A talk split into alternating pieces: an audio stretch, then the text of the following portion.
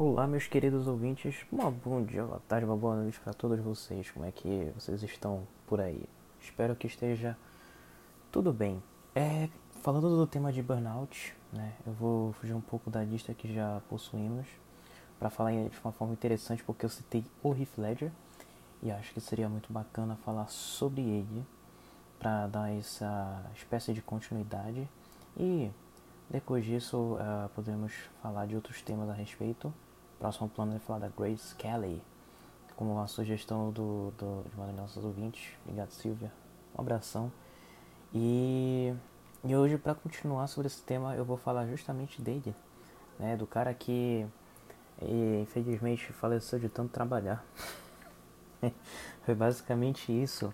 E vocês vão entender o porquê. Porque muita gente pensa que overdose só acontece quando você usa muitas drogas arrepiadamente loucas fica com a vida insana e perdida e tudo mais, e na verdade não tem nada a ver uma coisa com a outra. Às vezes você pode falecer de tanto trabalhar, né? Como já, foi, como já tem casos clássicos aí na música, Michael Jackson é um exemplo, Elvis Presley é um exemplo, e Brian Epstein, apesar dos Beatles, é um exemplo. Então, vamos falar, né? Quem foi este magnífico ser humano chamado Heathcliff Andrew Heath Ledger. Ele nasceu em Perth, na Austrália, no dia 4 de abril de 1979 e veio a falecer em Nova York no dia 22 de janeiro de 2008. Ele foi um, ator australiano. Ele venceu o Oscar de melhor ator secundário pela sua atuação como Joker no filme O Cavaleiro das Trevas do Nolan, que até hoje é o filme mais bem avaliado de todas da DC, né? E existe mais um outro que eu preciso falar que é o Snyder Cut, mas eu ainda preciso assistir. E a, atua inicialmente em filmes, séries de televisão australiana, no início da década de 90. Em 98 ele se mudou para os Estados Unidos para tentar prosseguir sua carreira, dessa vez em Hollywood. O primeiro filme da qual participou foi Ten Things I Hate About You, 10 coisas que eu odeio você, lançado em 99. E nos anos seguintes ele atuou em 19 filmes. E pessoal, esses 19 filmes aqui que eu vos digo são 19 longas metragens é muita coisa. É muita coisa. Só um deles, pelo amor do Pai de Santo. Eu já participei de um longa. É uma parada insana.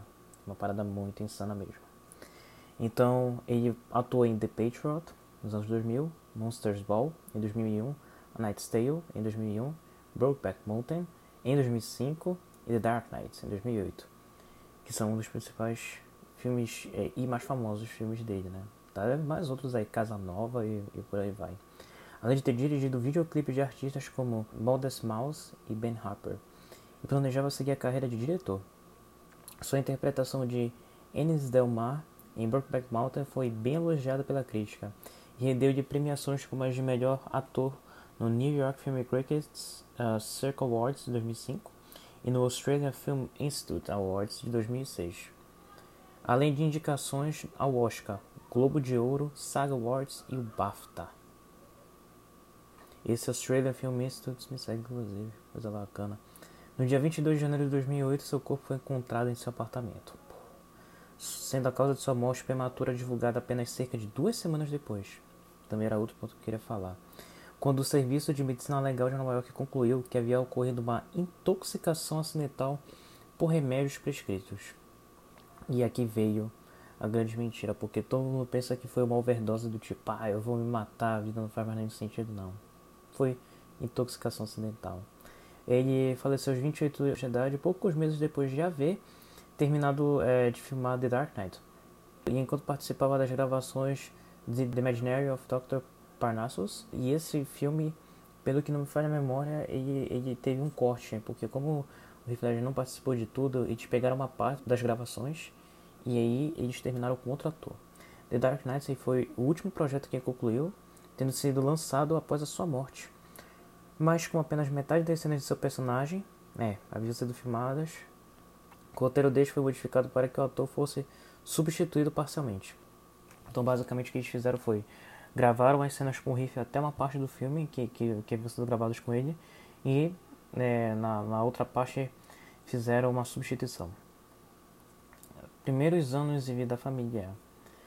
O como já foi falado aqui, ele nasceu em Perth, na Austrália Ocidental, filho de Sally Ledger, uma professora francesa que descende do clã Campbell, da Escócia, e Kim Ledger, um piloto de corridas e engenheiro de mineração cuja família fundou e possui a casa de fundição Ledger. A, a fundação de caridade Sir Frank Ledger foi nomeada em homenagem ao seu bisavô.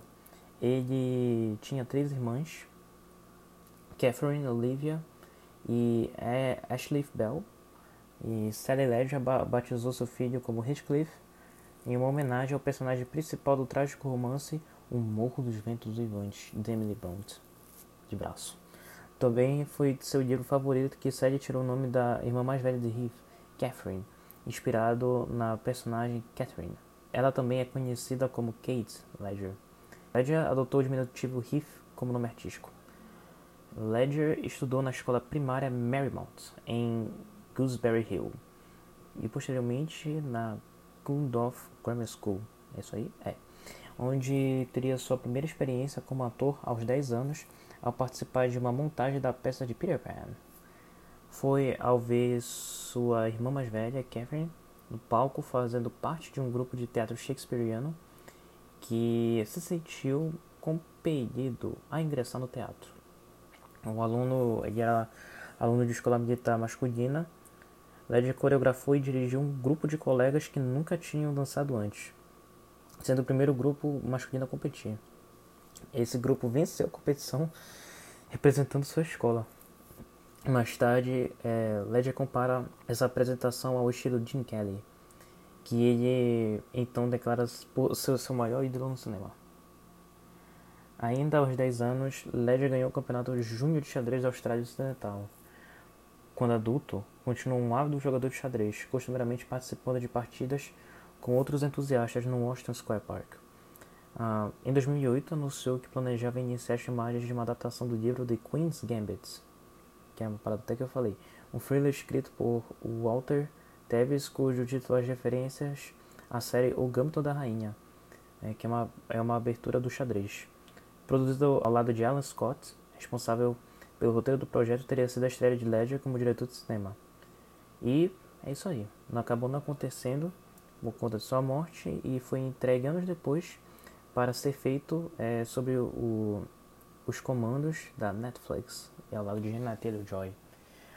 Ainda preciso dar mais um detalhezinho sobre esse roteiro que eu também vou ter de falar porque ele é muito interessante, que é o seguinte, esse roteiro ele levou 30 anos para ser produzido.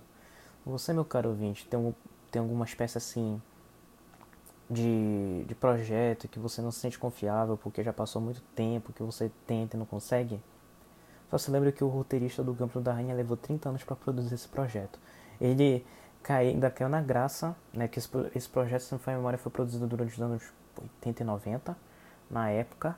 Ele havia caído na graça de cair nas mãos do Heath Ledger, só que acabou não acontecendo.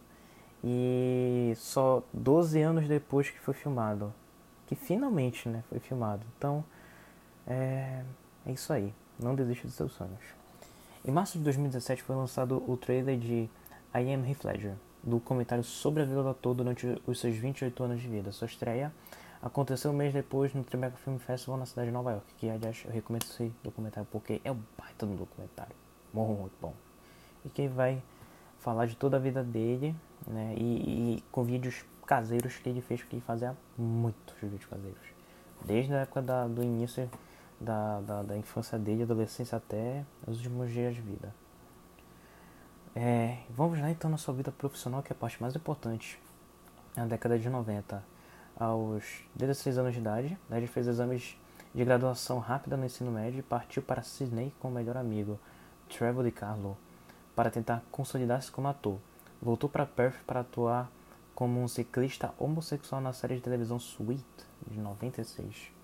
Em 96, antes de fazer sua estreia no cinema australiano em Black Rock, envolveu-se em Roar, uma série de duração curta da Fox Broadcasting Company. Em 99, o australiano estrelou no drama adolescente Things I Hate About You e começou a ganhar visibilidade nos Estados Unidos. também naquele ano, ele estrelou no aclamado filme australiano Two Hands. Né? Isso daqui é uma parte bem assim geral, porque na vida do Heath Ledger, ele foi para ele, ele saiu de Perth para ir para Sydney. E ele tentou fazer alguns é, bicos em, em, série de televisão, que de fato ele conseguiu. E, e ele estava tentando iniciar a carreira dele lá quando ele, ele tomou, quando bem assim no início da, da vida dele, seus 20 e poucos anos, ele falou: Ah, quer saber, eu vou para Los Angeles para tentar em Hollywood. E aí ele foi para lá e ele morava numa espécie de república que, que teve, que, que teve com, uma, com umas pessoas desconhecidas. Ele foi para uma república com pessoas desconhecidas e de lá começou a fazer um monte de amizades, um monte de outras coisas, né? Tanto que é, se você uh, se você fosse daquela época e morasse na Austrália e quisesse morar em algum local, o Ledger te dava o local para você morar. Ele te dava esse local com é, direito a comida, não somente o teto para morar, né, e tudo mais. Eu não sei se você pagaria uma parte ou não, mas pensa, o Heath Ledger, se você morasse na Austrália e quisesse tentar uma vida em Los Angeles, ele te deixava entrar. E isso daí depois famoso, tá? Depois famoso. O cara era doido. E na década de 2000 foi quando ele alcançou né, a sua grande visibilidade. De 2000 até 2005, o Ledger estreou ao lado do ator Mel Gibson em O Patriota ou The Patriot, e outros filmes como Monsters Ball, A Knight's Tale, The Four Feeders, Ned Kelly, The, Or The Order e The Brothers Green. Em 2001 ganhou o prêmio uh, Show Best de futura estrela masculina com base nas suas performances em The, The Patriot e A Knight's Tale. Em 2005 ele recebeu o prêmio de melhor ator no Círculo de Críticos de Cinema das cidades de Nova York e de São Francisco pelo seu aclamado desempenho no filme Brokeback Mountain de Ang Lee. Neste havia interpretado um cowboy homossexual do estado de Wyoming, nos Estados Unidos, chamado Ennis Delmar, que se apaixona por Jack Twist, interpretado por Jake Gyllenhaal. Por esta performance, recebeu também indicações para os prêmios de melhor ator nos Globos de Ouro e Oscar.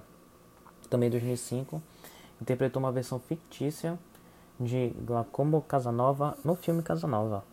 Ou desculpa, Giacomo não. é Giacomo Casanova o filme, que é uma comédia romântica constelada por Sienna Miller e, Jeremy Irons, recebeu duras críticas e pouca bilheteria, sendo o filme de Ledger a não obter êxito comercial ou crítico. Não sei porquê, filme bacaninha. Em 2006, o ator foi convidado a tornar-se membro da Academia de Artes e Ciências Cinematográficas e em 2007 foi um dos seis atores a interpretar Bob Dylan em I'm Not There. Ledger interpretou Coringa, barra Joker, maior vilão da história dos quadrinhos do Batman em The Dark Knight, 2008, do qual recebeu no dia 23 de fevereiro de 2009 o prêmio póstumo do Oscar na categoria de melhor ator coadjuvante um ano após a sua morte. O filme teve estreia em 2008 e, por já estar em etapa de pós-produção após a morte do ator, não sofreu alterações, né, porque as gravações já haviam terminado. Sua campanha de marketing viral, no entanto, por ser até então centrada na interpretação de Ledger, passou a retratar outros elementos do filme. O autor australiano estava a gravar na época de sua morte o filme The Imaginary of Dr. Parnassus com o diretor Terry Gilliam. Os produtores decidiram que os atores Johnny Depp, Judy Law e Colin Farrell continuariam o papel do ator no filme.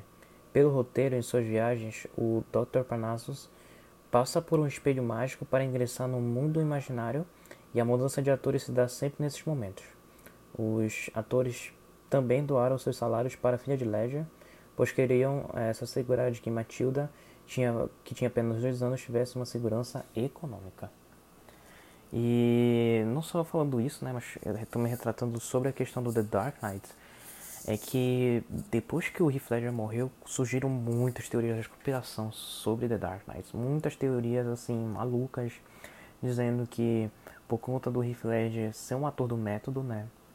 Quem não sabe, ator do método é, é um ator que usa um, um método chamado Stanislavski, que é, é um método muito concebido pelos atores, né? Muitos atores famosos usam esse tipo de método, na qual ele vai é, utilizar-se de experiências pessoais e, e também uh, ou também um método híbrido de usar experiências fantasiosas para esse, esse, esse tipo de atuação.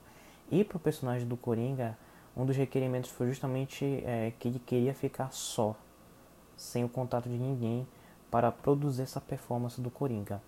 E ele foi autorizado. Ele foi autorizado a fazer esse tipo de coisa, né? Para fazer, para fazer esse tipo de situações aí é sempre tem que sempre analisar o que, que é bom, o que, que não é. E se é seguro para o ator fazer isso ou não. Então é, muita gente pensa que ah, eu vou fazer isso daqui e ninguém vai me segurar. Não, tem que passar por uma série de permissões, até mesmo do produtor, né, e permissões legais para fazer esse tipo de coisa. Como foi, como foi nesse caso aí. E muita gente pensa que o, o, o LED enlouqueceu por causa disso e teve essa overdose, que não tem nada a ver, porque a gente já sabe que é uma intoxicação. Então vamos continuando. Direção. O LED tinha, tinha fortes aspirações a se tornar um diretor de cinema, né? e explorou, explorou seu lado em alguns videoclipes e no curta-metragem. Em 2006, dirigiu três videoclipes: Morning Yearning, de Ben Harper, Cause and Effect e Seduction is Evil, She's Hot, do, de NF, NFA, um rapper australiano. E, em 2007, revelou numa conferência de imprensa no Festival de Veneza que gostaria de dirigir um filme sobre Nick Drake, cantor e compositor britânico morto prematuramente aos 26 anos. Esse foi o tema de Black Eye Dog, sua primeira e única curta-metragem. O futuro diretor estava trabalhando numa adaptação cinematográfica do The Queen's Gambit, do Walter Travis, com o produtor e argumentista de é, escocês Alan Scott, e este seria o seu primeiro longa-metragem como diretor, como a gente já sabe. E o que combinou foi justamente essa série de trabalhos malucos, porque o Heath fazia longa metragem, é uma coisa que trabalha pra caramba. Ele era diretor de cinema em videoclipes e num curta-metragem. Isso praticamente foi no mesmo tempo, ou seja, o cara tinha. Ele não tinha assim uma noção de sono, provavelmente. E, e, e só em 2006 ele dirigiu três videoclipes, para vocês terem noção. E em 2007, né, ainda estava querendo estrear como diretor de cinema. Então, assim, ele estava a 20 mil quilômetros por hora em 200%. É, e isso é que isso foi o que justamente prejudicou, porque você tendo um, você não sabendo balancear a sua vida e tendo excesso de trabalho, uh, isso daí pega. Né? E que muitas pessoas argumentam é, ah, tal pessoa escolheu a carreira de cinema, então ela tem que fazer esse tipo de trabalho. Não, ela tem que ter uma noção de que vai trabalhar muito tempo, mas ela também tem que ter, ela tem que balancear isso com a vida pessoal dela, senão se não pega. Não é à toa que muita gente que trabalha no, no na indústria cinematográfica, cinematográfica acaba tendo relacionamentos né, amorosos com pessoas da, da, da, da indústria, né, da área. Porque, é, segundo o entendimento delas, são as únicas que vão conseguir se compreender. Uma pessoa de fora raramente vai conseguir ter esse, esse tipo de noção. O que é fato. É, então, vamos lá para a sua vida pessoal. Né? De agosto de 2012 até, 2000, até abril de 2004, o Ledger namorou a atriz Naomi, Naomi Watts e conheceu durante as filmagens de Ned Kelly. Havia antes namorado as atrizes Lina Zane e Heather Graham. E durante as filmagens de Brokeback Mountain, Ledger se envolveu com a atriz Michelle Williams, com quem teve uma filha, que é Matilda Rose, é, cujo nascimento ocorreu em 28 de outubro de 2005 na cidade de Nova York. O padrinho da criança é Jake Gyllenhaal e a madrinha é Busy Phillips, e atuará com Williams no seriado adolescente Dawson's Creek. Em setembro de 2007, o pai de Williams declarou ao jornal australiano de Daily, é, do The Daily Telegraph que o relacionamento dos dois havia acabado. E entre o final de 2007 e seu falecimento em 2008, certos jornais em diferentes oportunidades chegaram a declarar que Ledger estaria envolvido romanticamente com as, é, com as supermodelos Helena Christensen e Gemma Wards e com a atriz Mary Kate Olsen, que é uma das é, gêmeas Olsen. E isso daí deu muita consequência do seu relacionamento com a imprensa que também era uma coisinha assim. Ah, terrível. Ledger constantemente se chocava com a imprensa australiana que o levou a se mudar para a cidade de Nova York. É, em 2004, Ledger negou veementemente que teria cuspido em jornalistas presentes durante as filmagens do filme Candy, em Sydney, que aliás é um baita de um filme ou que algum de seus parentes teria tido comportamento semelhante na frente da na casa de sua cidade. Em 13 de janeiro de 2006, durante a estreia do filme Brokeback Mountain em Sydney, um grupo de paparazzi teria retalhado esse suposto ataque, molhando Ledger e Michelle Williams, então sua esposa, com esguichos e pistolas, pistolas d'água. Durante a sua 12 edição do Screen Actors Guild Awards, Ledger e Jake Gyllenhaal anunciaram o filme no qual a contracenaram Brokeback Mountain como um dos dedicados ao prêmio de melhor performance de um elenco. Durante o anúncio, Ledger pôs uma mão na cintura enquanto falava e tentava conter o riso. o que alguns consideraram como se estivesse imitando ou satirizando o coreógrafo gay de The Producers. O jornal Los Angeles Times referiu-se à sua apresentação como uma aparente chacota aos gays. Ledger contatou o jornal e explicou que sua postura de mão na cintura vem desde a infância, com uma demonstração de nervosismo ao falar em público e pela falta de tempo para ensaio, uma vez que lhe fora informado que, que seria apresenta o apresentador da categoria apenas um minuto antes de subir ao palco. Na ocasião, pediu desculpas por seu nervosismo e disse que ficaria absolutamente horrorizado se seu medo de palco fosse interpretado erroneamente como uma falta de respeito pelo filme, pelo assunto e pela excelente equipe de cineastas. Isso daí é só um deles, tá? Tem vários casos que Ledger se envolveu com a imprensa que, pô, caramba, ele odiava. E também a imprensa deixava barato. É... E aí da sua morte, como é que aconteceu, né? Segundo a empregada Teresa Solomon, ela entra no apartamento do ator situado no bairro de Soho, é, em Nova York, aproximadamente ao meio-dia e meia do dia 22 de janeiro de 2008, com sua própria chave, para seu trabalho habitual. Por volta das uma da tarde, foi, trocada, foi trocar a lâmpada no quarto de LED e percebeu que ele ainda estava deitado. Como o ouviu roncar, imaginou que não havia nada de errado e deixou o quarto. Às 14h45, a massagista uh, Diana Wallace apareceu para sua sessão agendada com o ator.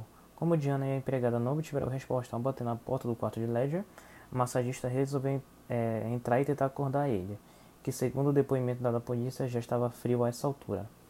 Diana acreditava que Ledger estava apenas inconsciente, então usou o celular do ator para ligar para uma amiga, cujo, cujo número estava na lista de contatos, a atriz Mary Kate Olsen, a quem pediu orientação sobre o que fazer.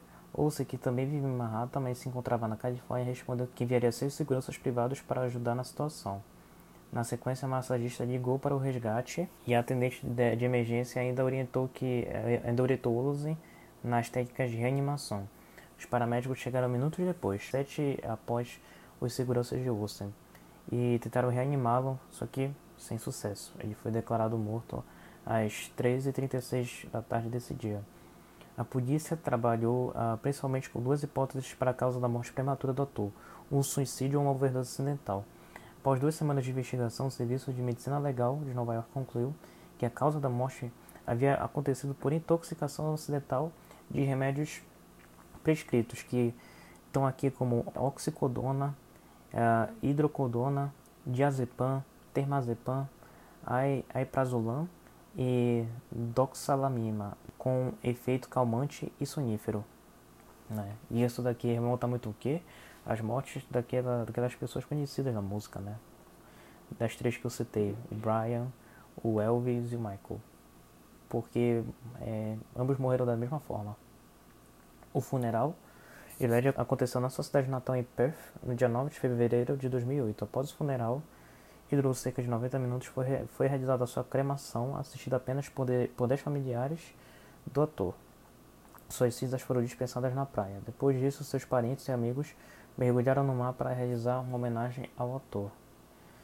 E com isso, ah, deu-se ao fim do nosso querido ator Heath Ledger, que infelizmente acabou falecendo de tanto haver esse excesso, né, de tanto consumir pelo excesso e de utilizar-se de remédios para dormir, porque uma das consequências é que você não consegue dormir. E uma, da, e uma das principais causas que acontecem, não só em atores famosos, mas para qualquer profissional da área, é que muitos deles tendem a usar é, remédios controlados para dormir ou para evitar algum tipo de dor que exista. Remédios controlados para depressão, ansiedade e outros tipos de drogas, né? sejam legais, prescritos ou até mesmo ilícitas porque a indústria é pesada mesmo. E é uma coisa que tem que se mudar, de fato. E essa foi uma das causas né, que eu quis falar do Heath Ledger por causa do, justamente do nosso episódio anterior sobre burnout. Eu espero que tenham gostado deste episódio. Deixem um like, comentem e ajudem a Fábrica de Histórias e o Quebra da Quinta Parede. E é isso aí. Tenham todos um bom dia, uma boa tarde, boa noite. Até o próximo episódio.